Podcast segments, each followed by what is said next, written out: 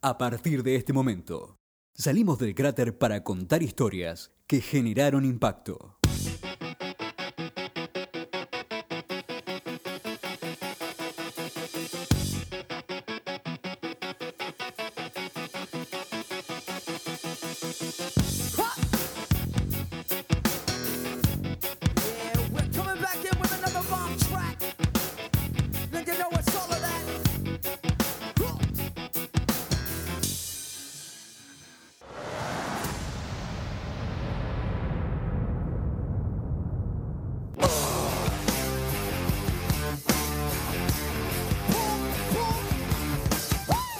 Bienvenidos a Impacto, una pequeña biblioteca de audios que pretende contar aquellas historias que desde nuestro punto de vista tuvieron cierta relevancia social.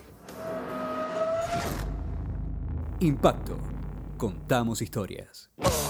Hoy en el capítulo sexto vamos a hablar de una polarización viral de posturas respecto a las nuevas tecnologías de redes de comunicación. Específicamente hablaremos de las antenas 5G, que es lo que se viene en conexiones inalámbricas, sin antes dejar de comprender lo que ya teníamos. Y por otro lado, el conspiracionismo, que a través de sospechas seguidas de conjeturas quizá un poco apresuradas, acusan a esta nueva red que ahonda en el espectro electromagnético de dañar la salud. En Reino Unido ha habido decenas de ataques a antenas de Internet móvil 5G a raíz de la propagación de una teoría conspirativa que las acusa de ser las responsables de la pandemia del nuevo coronavirus.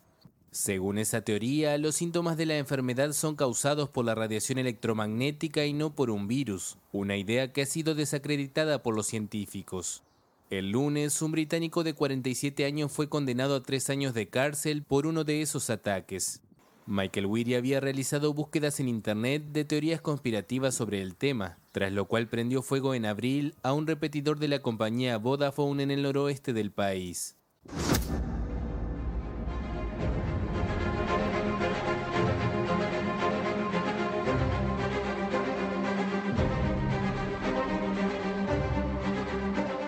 Un supuesto vínculo entre el 5G y el COVID-19 comenzó a circular en los rincones de Internet, donde los seguidores de New Angers y QAnon perpetuaron el engaño de que las élites globales estaban usando 5G para propagar el virus. Algoritmos poco sofisticados amplificaron esas voces e introdujeron teorías sin fundamento en la opinión pública. Hay varias teorías que vinculan al 5G y al COVID-19. Una simplemente sugiere que estas causan coronavirus o los síntomas de la infección. Otra es que las redes 5G emiten radiación que debilita el sistema inmune, haciendo que las personas sean más susceptibles a la infección. Las redes 5G comenzaron a implementarse en ciudades y países en el año 2018, pero fueron más ampliamente adoptadas en 2019, el mismo año en que Wuhan, China, tuvo el primer brote de coronavirus del mundo. Claro que es natural hacer este tipo de asociaciones. Justo en los lugares que más brotes de coronavirus hay es donde están instaladas las primeras antenas 5G. Suena sospechoso, pero también suena lógico, que en las ciudades más grandes, donde hay mayor aglomeración de gente, sea el lugar estratégico para poner las primeras antenas, y a la vez, por el mismo amontonamiento, sea factible una inevitable propagación de un brote viral.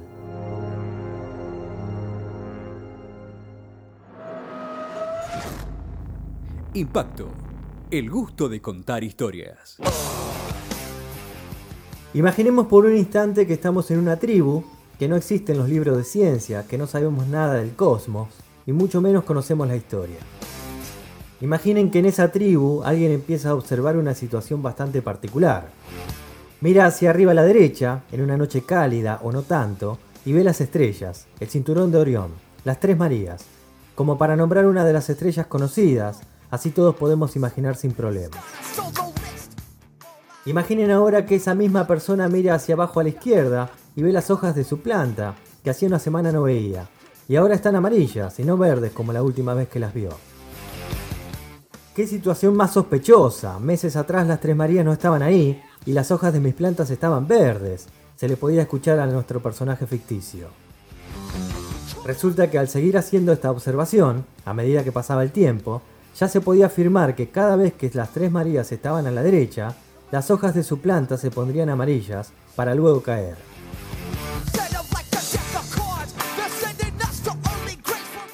Y así las odiaron durante mucho tiempo, echándole la culpa de todos sus males, hasta que un día, más tarde que temprano, descubrieron el otoño. Así que recuerden esto. La correlación no implica causalidad. Bob Esponja. Bob. Bob Patiño. Bob Patiño es personaje de la serie Los Simpson. Los Simpsons son amarillos. Bob Esponja también es amarillo. ¿Coincidencia? No lo creo. Bob Esponja. Bob. Bob el constructor. Bob el constructor tiene el casco de color amarillo. Bob Esponja también es amarillo. ¿Coincidencia? No lo creo. Bob Esponja tiene 10 letras. 10. Ben 10. Ben 10 es un dibujo animado. Bob Esponja también es un dibujo animado. ¿Coincidencia? No lo creo. Ben 10 es de Cartoon Network. Cartoon Network. Cartoon tiene 7 letras. Network también tiene 7 letras. 7. 7. 7 tiene la letra I. ¿Saben qué otra cosa tiene la letra I? Exacto. Malandrín. Malandrín rima con maletín. Maletín. Agradecemos al usuario de YouTube Mago Studio por esta excelentísima parodia de asociaciones.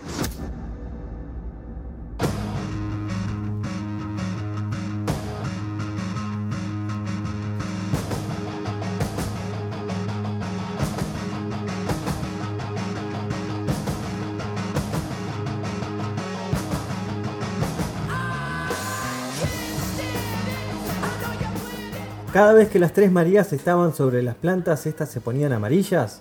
Sí, ¿eso significaba que la culpa era de las tres Marías? Bueno, durante mucho tiempo, por sacar conclusiones basadas íntegramente en asociaciones, se creyó que sí, hasta que descubrieron el otoño. Hasta que descubrieron el otoño. En las ciudades en donde pusieron las primeras antenas 5G, fue en un inicio donde más fácil se propagó el brote de coronavirus? Sí. ¿Es culpa de las antenas? Bueno, como ya vimos antes, por el solo hecho de tener esta asociación, no podríamos afirmarlo.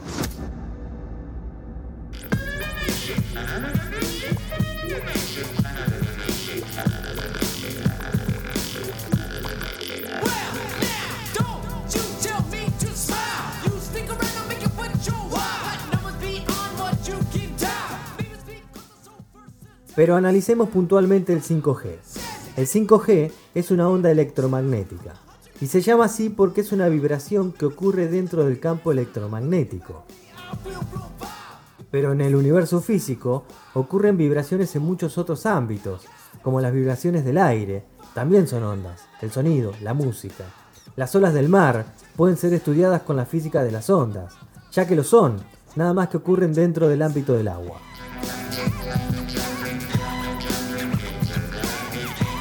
Hago esta aclaración porque los últimos días vi que publicaban en Facebook una canilla que tenía acoplado una especie de vibrador en el extremo y al dejar correr el agua con el vibrador prendido, el agua saliente tenía una forma ondulante hasta que en cierto punto, de cierta frecuencia, pareció suspenderse en el aire manteniendo la forma de rulo, como si estuviera congelada, pero a la vez el agua seguía fluyendo. Y la publicación decía, esto es lo que le hace el 5G al agua, Imaginen lo que le hace a nuestro cuerpo, que es 70% de agua. Impacto. Contamos historias.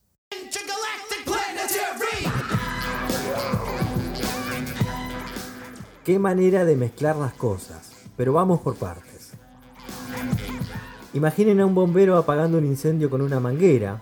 Imaginen que el bombero empieza a agitar la manguera para arriba y para abajo, siempre en el mismo recorrido, pero cada vez más rápido.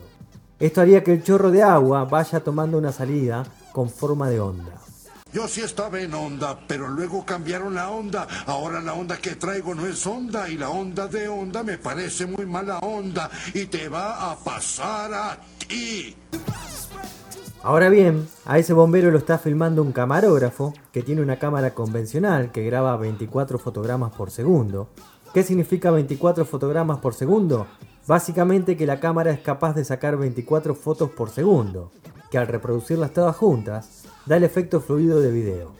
El efecto se conoce como efecto estroboscópico y quien le sacó mucho provecho fue Walt Disney. ¡Silencio! ¡Shh! ¡Silencio!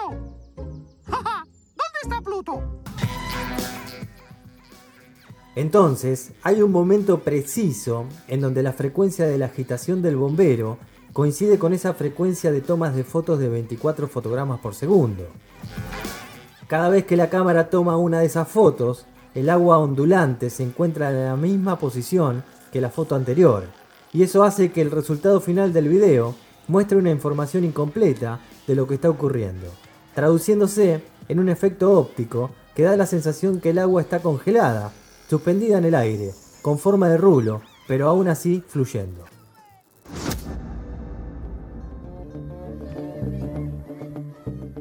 Esto es exactamente lo que ocurre con el agua del video de Facebook. Y les tengo una noticia extra. No hay ninguna intervención de ninguna onda electromagnética en ese experimento. Mucho menos algo que ver con el 5G. Es una onda, es un movimiento, tiene frecuencia, pero por ejemplo, un parlante de un equipo de música le hace lo mismo al aire que tiene cerca. Este efecto óptico antes descrito, en el que mencionamos una cámara, pero que a cierta frecuencia también seríamos engañados por nuestros propios ojos, se puede ver en muchos videos de YouTube, en donde hay helicópteros que parecen volar con las hélices estáticas.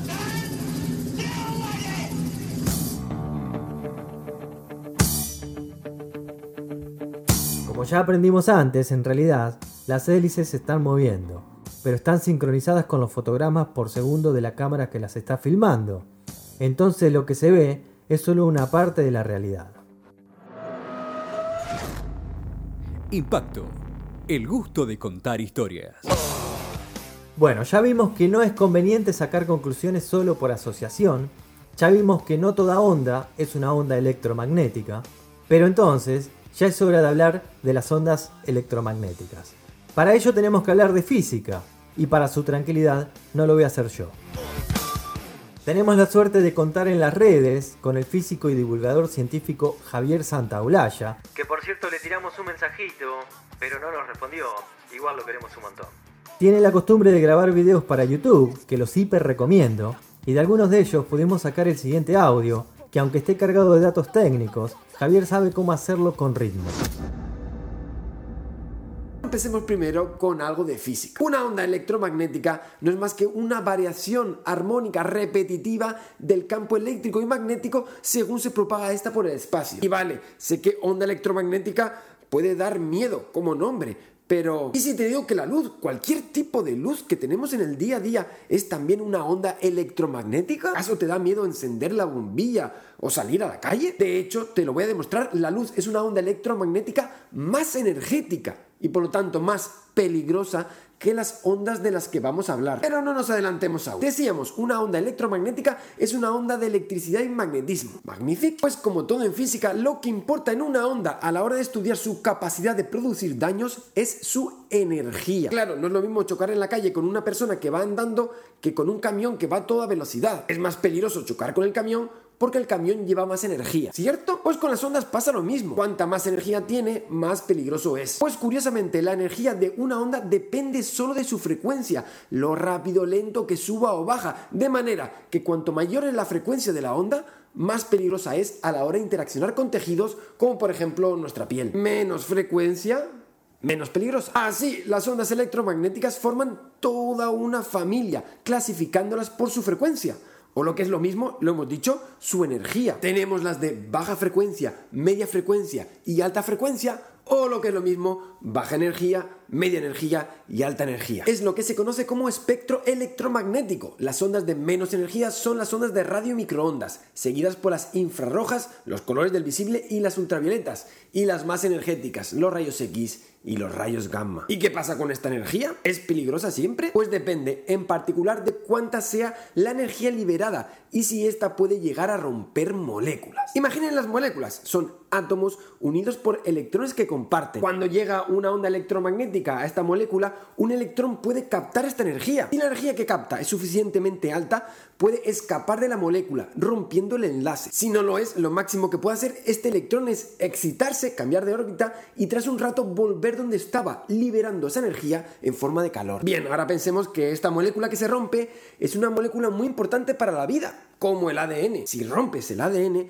puede generarse una mutación que posteriormente derive en un cáncer. Eso sí es peligroso. Así que todo va a depender de si la energía de la onda es suficiente para romper enlaces o si por lo contrario solo produce energía en forma de calor. Esto mismo hace que dentro de este espectro se puedan distinguir dos regiones en función de su capacidad de romper o no moléculas. Lo que se conoce como radiación ionizante, que es capaz de romper moléculas, y la región no ionizante, incapaz de romper estas moléculas. Por todo esto que les acabo de contar, una onda no ionizante es incapaz de cambiar la estructura atómica de ninguna molécula. Su energía está por debajo de ese umbral y por lo tanto es incapaz de hacer ese daño. Esta es la razón por la que no es conveniente hacerse muchas radiografías. Son rayos X, radiación ionizante y por encima de una cierta dosis, un cierto umbral, es potencialmente peligroso. Lo mismo pasa con tomar el sol sin protección, rayos ultravioletas, ionizantes y por lo tanto potencialmente peligrosos. Hay que protegerse bien. Y sí, también los rayos gamma, los de Hulk. Pero los móviles, ¿de qué tipo de radiación es la que estamos hablando? Lo podrías haber adivinado, sí, la de menor energía las ondas de radio. Es de hecho esta precisamente una de las principales razones por las que se usa este tipo de radiación,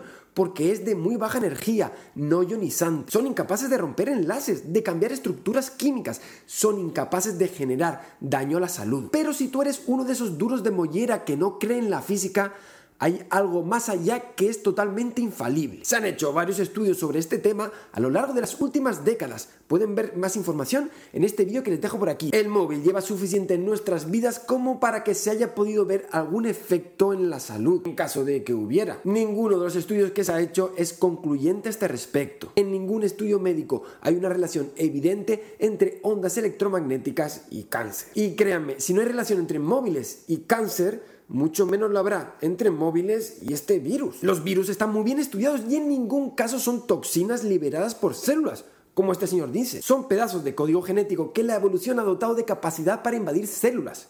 Lo sabemos, bueno, la ciencia lo sabe, es así. Además, por si todo esto no te vale, el tamaño de un virus es muchísimo menor que el tamaño de estas ondas, por lo que es imposible que le afecte. Para que te hagas una idea del efecto de uno sobre el otro, es como si tú intentaras hebrar una aguja con una cuerda de barco.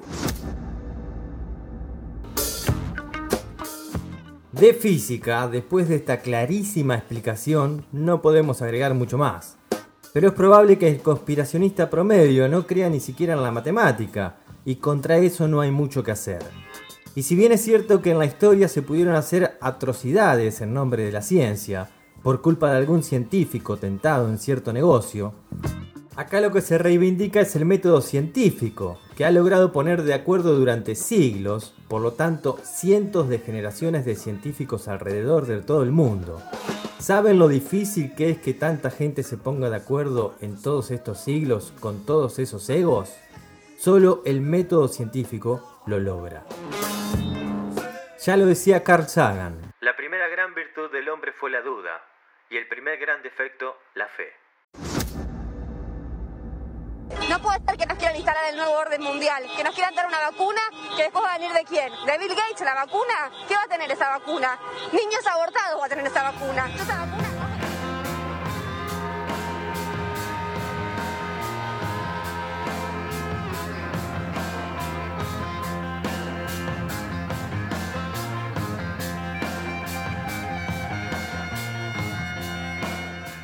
Podría extender este capítulo en un párrafo aparte con el asunto Bill Gates, que se lo acusó de estar detrás de todo un plan macabro con intenciones de aprovechar la pandemia, para ponernos vacunas e insertarnos un chip, como si eso hiciera falta para poder espiarnos.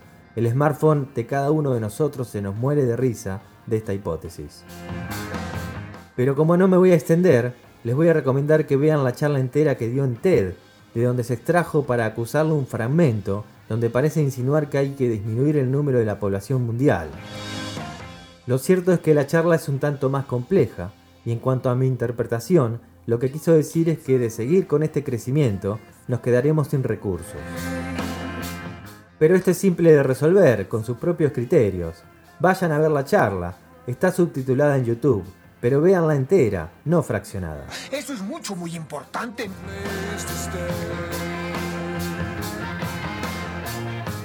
Y ya que andamos recomendando, hay un documental en Netflix de tres capítulos sobre Bill Gates que los hiper recomiendo. Se llama Bill Gates bajo la lupa. Y ojo que como usuario de software libre y amante de la historia romántica de los ordenadores Apple, Bill Gates no es santo de mi devoción. Su propuesta es de muy mala gana. Bueno, todos aceptan. Cómprenlo, muchachos.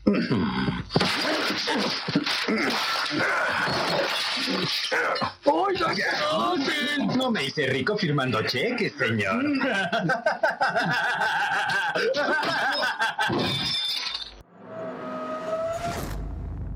Impacto. Contamos historias.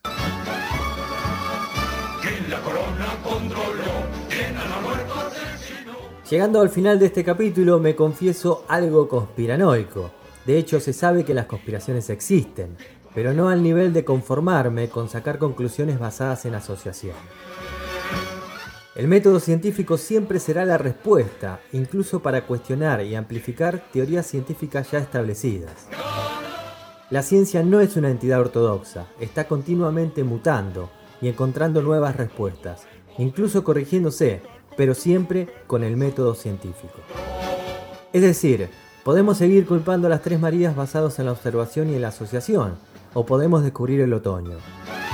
Por eso estaría bueno repetir la frase de Carl Sagan, la primera gran virtud del hombre fue la duda y el primer gran defecto la fe. Algunos ejemplos de aquellos que se atrevieron a denunciar con pruebas fehacientes a poderes reales conspiradores podrían ser Snowden y Assange. Y así le fue. Ahí se ve el verdadero castigo a quien descubre algo. Y si no conocen la historia, los invito a escuchar los dos primeros capítulos de este podcast.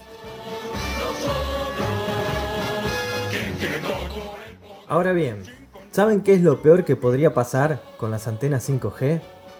Que funcionen para lo que fueron creadas. Internet de alta velocidad, en todos lados y para todos sus dispositivos. Ya no solo para smartphones, notebooks o smart TV, sino también para lavarropas, heladeras y demás electrodomésticos. ¿Se imaginan lo nutrida que va a quedar la Big Data con toda esa nueva información? Y parece que me pongo en contra de Internet, pero es un tanto más complejo y me va a dar tema para el próximo capítulo. Internet como producto o Internet como herramienta.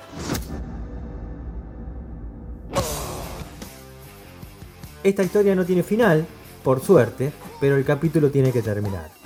Hoy me va a gustar despedir la jornada con un tema de Marilina Bertoldi, Racat, que no tiene mucho que ver con el asunto, tampoco me fue muy fácil encontrar una canción que hable de ondas electromagnéticas. Pero es un tema que me gusta mucho y además me gustaría sumarme al grito de así no me interesa, en mi caso pensándolo en la forma que muchos están sacando conclusiones. Ahora sí, nos vamos. No se van a olvidar de suscribir, así se enteran cuando llegue el próximo capítulo. Por último les cuento que el tema de la presentación es de Rage Against the Machine. La locución estuvo en manos de mi amigo Sebastián Sastre. La portada es una obra maestra de Fabián Angeloni. Y mi nombre es Carlos Correa. Ah, y a este capítulo en particular la auspicia el nuevo orden mundial. Nos vemos el próximo capítulo.